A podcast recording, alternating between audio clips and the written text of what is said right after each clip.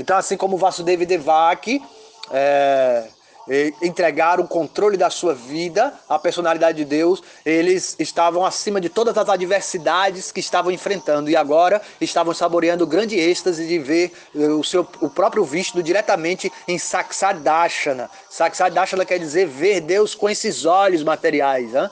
com, com os olhos desse corpo material é, vê ele diante de você como quem vê um objeto material, mas está vendo ali, tendo uma visão divina. Isso chama Saksadashana. Tem o Antaryamidashana, que ele é mais comum. Saksadashana é muito difícil. O Antaryamidashana é aquela visão espiritual que a gente tem dentro do nosso coração, numa prática profunda de meditação, adentrando na, nas partes mais veladas do nosso ser, então nós podemos ver ali Krishna dentro do nosso coração. Isso é o processo de yoga místico. Mas ver Deus diretamente, de frente de você, como quem vê uma pessoa, é, aqui dentro desse mundo, mundo é, é, muito raro. E essa foi a visão que Vasudeva e Devaki tiveram, que é Saksadashana, ou da visão direta da personalidade de Deus.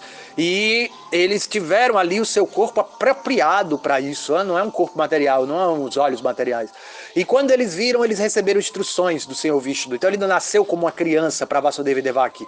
Apesar de Vasudeva e Devaki é, serem seu pai e sua mãe, é, eles haviam na vida passada, se lembrem que eles desceram do plano espiritual, encarnaram novamente antes dessa encarnação de Vasudeva Devaki, a gente já falou sobre isso. Então eles haviam pedido de que tivesse a personalidade de Deus como seu filho. E ali eles estavam tendo essa bênção. Então quem nasceu do ventre de Devaki foi diretamente a personalidade de Deus, o seu visto de toda a sua opulência e eles puderam ver isso. Então o seu visto abençoou-os e fez algumas promessas de que eles, no devido curso do tempo, aquele passatempo iria se desenrolar e ele voltaria para ali, mas que agora, naquele momento, eles deveriam, ele iria assumir a forma de um bebê? Eu vou assumir a forma de um bebê e é, todos os, os, guardas dessa prisão vão ser tomados de sono. Na verdade, todas as pessoas de Mathura a Vrindavana, que são duas cidades, né? Mathura é a capital, Vrindavana é o interior, é, vão ser todos tomados por um sono místico e as portas da prisão vão se abrir. Quando eu assumi a forma de criança, Vasudeva, ele disse para o seu pai, você deverá me levar até Vrindavana. Lá, Yashoda Mai e Nanda Maharaj acabaram de ter é, duas crianças, uma menina e um menino. Você deverá é, levar, é, é me levar até lá e aquela, aquela criança é, vai se fundir na outra. E, e, você deverá trazer a menina até aqui. Hum? Então é, eu irei entrar dentro do corpo do filho de Ashoda e você deverá trazer aquela criança que veio que, a outra menina que nasceu. Então, mãe Yashoda tinha dado à luz a dois filhos, um menino e uma menina. E Vasudeva iria levar o bebê que nasceu da prisão, que, que Vishnu iria assumir a forma ali de um bebê, e ele iria levar aquela criança até Vrindavana, aonde aquela criança que nasceu no, do ventre de Devaki, na verdade o seu próprio seu Vishnu, iria entrar dentro do filho de Yashoda, e ele trairia, traria a menina que nasceu de lá. Então foi os gêmeos que Yashoda teve, o menino e a menina.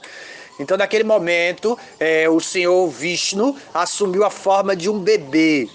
Assumiu a forma de um bebê e toda a prisão e todo o palácio de câncer, toda a cidade de Matura e até Vrindavan, todos foram tomados, o, o, planeta inteiro foi tomado de um sono místico e todos caíram em adormecer. O tempo naquele momento parece que parou e é, o Senhor assumiu a forma de uma bela, de uma bela criança. Recebeu ali o afago dos seus pais na forma de um bebê. Eles puderam ter aquele momento mágico de é, olhar para o seu filho que nasceu.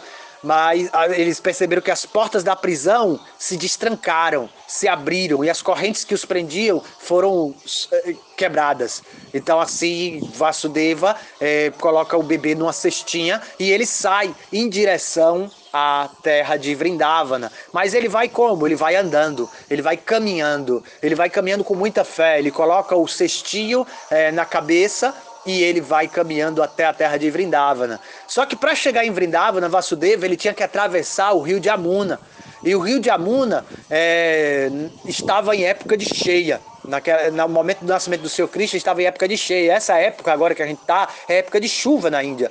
Então estava chovendo muito naquele momento. e o Jamuna estava muito cheio. Mas quando Vasudeva olhou para o Jamuna, ele procurou de um lado, de um outro, não viu condição de conseguir um barco, não havia condição dele arrumar um barco ali naquele momento. E aí Vasudeva olhou para o seu filho e ele tentava proteger o seu filho ali, proteger a chuva do corpo, com o seu próprio corpo, protegendo o menino. E ele começa a atravessar o rio de Amuna andando com muita fé. E ele vai andando até que a água chega cobrindo o seu pescoço, seu queixo, seu rosto. Ele levanta o bebê lá no alto da sua cabeça. Ele coloca aquela. e tenta levar ele com muita fé. Ele coloca a mão segurando lá no alto e ele já estava com o rosto praticamente todo coberto de água. E naquele momento, assim, o bebê Krishna, ele. Ele sorri e ele ele com seu dedão ele tenta tocar na água, ele sai um pouquinho assim do cesto e tenta tocar na água. E ele quando ele toca na água, a água do Jamuna, ela se abre, assim como a gente vê na Bíblia o oceano do Mar Vermelho se abrir para os hebreus passar. Assim, eh, nesse momento também a gente vê um milagre parecido, é, quando o rio de Amuna se abre ao ver a determinação de Vasudeva do seu serviço devocional no, em render todos os seus atos à vontade de Deus. Então é, ele recebeu a grande o milagre na sua vida, o grande, a grande graça, a grande bênção, ali onde vê um feito maravilhoso do seu filho recém-nascido e de abrir ali as águas do rio de Amuna. Então se abre o caminho e Vasudeva pode passar, mas ainda assim ah, está chovendo. Aí o que acontece? Que é a serpente checha. Quando você vê aí a foto de Narayana, vamos postar aí já já é, vai ter a, a foto do, do senhor Narayana, assim, é, que tem essa serpente atrás, que é chamado Shesha, ou Ananta Shesha, tá?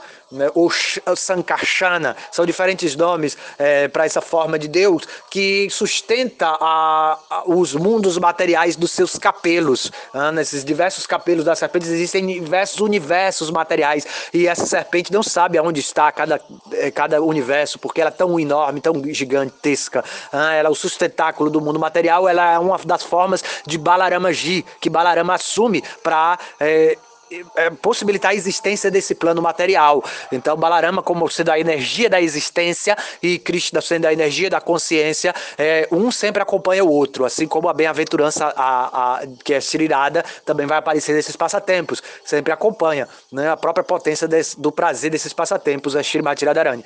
Então, Balarama Ji, ele é o plano da existência, então ele aparece ali na forma de uma serpente e faz um guarda-chuva para o bebê Krishna, tá? Então ele está ali como faz aparece cima do cesto de, de que Vasudeva está carregando, ele aparece aquela serpente Sheshanaga, que de mil capelos, e ela cobre o senhor Vishnu, faz uma sombrinha para que ele possa passar pela chuva, um guarda-chuva. E aí ele chega em Vrindavana, quando Vasudeva chega em Vrindavana, todos estão dormindo, todos do palácio da cidade. Ele entra no palácio de Nanda Maharaj, do seu amigo Nanda, e ele vê ali é, duas crianças no berço de Ashoda, um menino e uma menina.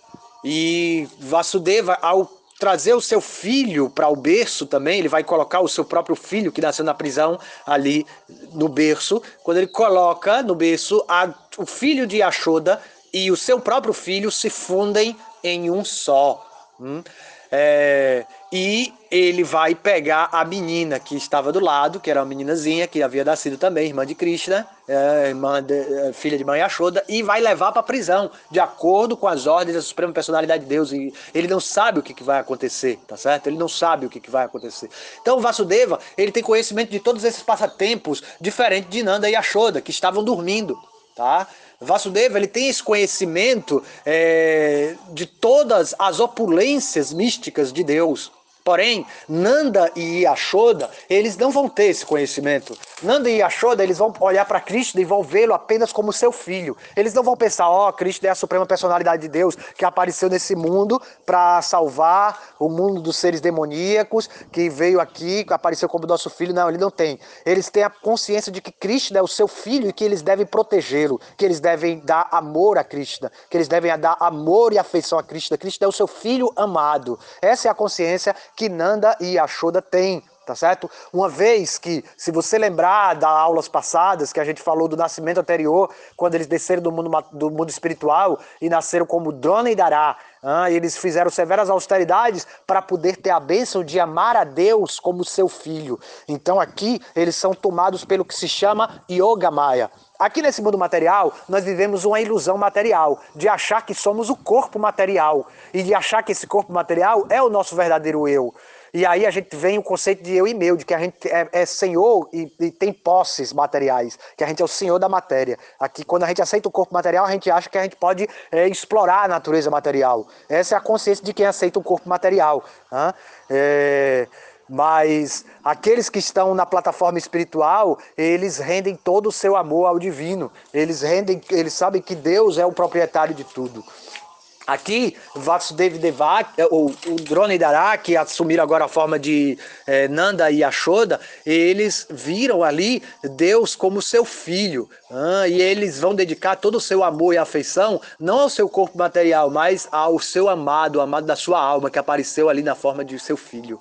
Ah, é, o Vasudev e Devak, eles pediram para ver, é, para ter o filho, que ter a suprema personalidade de Deus como seu filho. E eles tiveram, tiveram essa bênção. E ele, Vasudeva, ele teve todo o conhecimento da opulência mística do Senhor. Mas Danda e Yashoda, eles ficaram imersos ali em Yoga Maya, que é uma outra Maya, tá? É diferente da Maya que nos faz achar que somos o corpo como a gente estava falando aqui no plano material, a gente acha que é o corpo. Isso aí chama Mahamaya, ou a ilusão material, de querer se assenhorear do mundo material. Yoga Maya é a ilusão do amor. É, é criado uma dualidade num plano absoluto, mas é uma dualidade diferente da dualidade material. A dualidade material é uma dualidade egoísta, onde eu vejo o meu corpo como centro. Porém, a dualidade do amor é diferente. É, é quando eu vejo o centro como o meu amado. Então, o meu amado não vai ser o corpo material, vai ser a suprema personalidade de Deus, o divino. Então eu vou ver o divino como meu amado, eu vou estar separado dele, apesar de ser uno com ele, porque a gente tem o conhecimento da unidade, né? A gente estuda yoga, a gente sabe que Deus é um que toda a energia material e espiritual, ela é tudo o absoluto Brahman, o espírito que é absoluto. Só existe ele, não existe nada além do divino. Ah, ele está em toda parte. Apenas os nossos olhos materiais cria diferença entre matéria e espírito, mas é, no plano absoluto não existe absolutamente diferença entre eu e Deus. Porém, aqueles que têm devoção, que são tomados por prema, que está muito além da realização do Brahman pessoal, que está muito além da realização pessoal de Deus, é, esse prema ele cria uma diferença entre eu e o amado, para que eu possa ocupar-me no serviço, para que eu possa servir, eu preciso me ver como devoto. Então essa aí é uma dualidade que não é uma dualidade material, é uma dualidade transcendental aos três modos da energia material, a dualidade criada pelo amor divino. E é essa dualidade que Nanda e Ashoda vivem em Vrindavana com Krishna, porque Nanda e Yashoda são o próprio Krishna. Não existe diferença entre Nanda Maharaj e Krishna. Eles são a mesma pessoa, apenas eles assumem dois corpos para intercambiar um sentimento amoroso de pai e filho. Da mesma forma, a mãe Ashoda é o próprio Krishna. Não existe diferença entre Krishna e a sua mãe Ashoda. Apenas eles assumem dois corpos para que haja um relacionamento de mãe e filho. Assim são todos os associados de Krishna. Todos os associados de Krishna, eles são o próprio Krishna. A própria morada de Krishna, Vrindavana Dama, é o próprio Krishna. Não existe nada além de Krishna. Hein? Krishna, Balarama são a mesma pessoa. Krishna e Radharani são a mesma pessoa. É como uma criança brincando num salão de espelhos. Tá? Então, Krishna está é, fazendo um passatempo lila. Já viu aqueles, aquelas peças teatral que tem apenas um ator Hã? Já viu? É, que é, um, um, como um monólogo, que o, o, ele faz diversos papéis, aquele mesmo ator. Então essa é a, é, é a Lila de Krishna. Só que ele faz, ele não, não é como uma peça teatral que é tosca, assim que a gente olha e que é só um ator, ele faz um papel uma hora, outra hora um papel, não, ele faz ao mesmo tempo. Ele se expande de diversas formas. Assim como todos nós somos partes parceiras de Krishna, não existe diferença entre você e Deus, mas existe também aqueles que são tomados pelo caminho do amor divino é que vão ver essa diferença. E essa diferença está no serviço, no desejo de servir. Então nós estamos aqui praticando yoga para desenvolver serviço eterno. Não é que eu vou servir por um determinado período de tempo e quando eu, eu alcançar minha realização espiritual, eu vou deixar a minha deidade de lado e agora eu vou ser Deus, vou sentar no trono de Deus. Não é assim. Eu vou ser o servo eterno de Deus. Daça, daça no daça. Tá? Essa aí é, o, é, a única forma que você tem de se conectar com a, a, a sua identidade eterna, espiritual, de ser um, uma parte de Deus, de ser um associado eterno do Senhor, de ter um corpo espiritual tal qual, é, pleno de opulências, tal qual Deus tem um corpo espiritual. Nós estamos aqui desenvolvendo através de Bhakti Tantra Yoga um corpo espiritual perfeito. Ao ouvir esses passatempos, você está desenvolvendo o seu corpo espiritual. E no momento da iniciação você recebe uma meditação, a qual você está meditando no corpo e no serviço que você vai ter através desse corpo espiritual perfeito.